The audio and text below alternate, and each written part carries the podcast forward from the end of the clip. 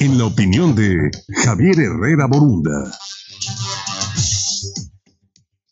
8 de la mañana con 21 minutos, es jueves, por supuesto, es momento de escuchar la opinión de Javier Herrera Borunda. Adelante, Javier, buen día. Buenos días, Luis, gusto saludarte a ti y a todo tu auditorio.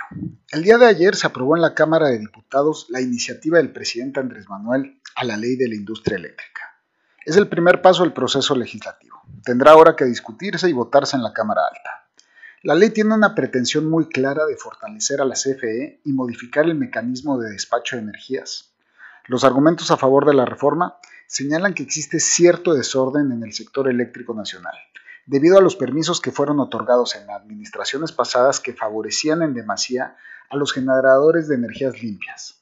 Desde el punto de vista de un servidor, si bien es cierto que muchos de estos contratos otorgan ventajas competitivas a ciertos productores de energía y que al amparo de mecanismos legales ciertos privados tuvieron beneficios por sobre la CFE, esto no implica necesariamente un desorden irremediable que implicara violentar en tanto la Constitución. Muchas de las inversiones privadas del sector se hicieron al amparo de modificaciones constitucionales. No dudo que se apruebe la reforma de ley en el Senado, pues solo necesitan una mayoría simple, sin embargo, lo que sucederá de inmediato es una lluvia de amparos e incluso una posible acción de inconstitucionalidad a la reforma. Claramente se verá afectado el derecho a la libre competencia y a un medio ambiente sano.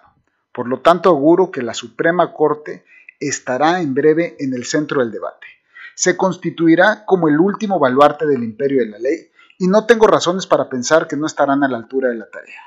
Lo que se va a debatir en su seno no es solo de impacto para los inversionistas y el gobierno, impacta no solo a la sociedad actual, sino también a la sociedad por venir.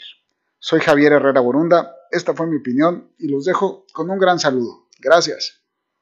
Gracias Javier, mm, gracias por tu opinión y comentario, te escuchamos la próxima semana.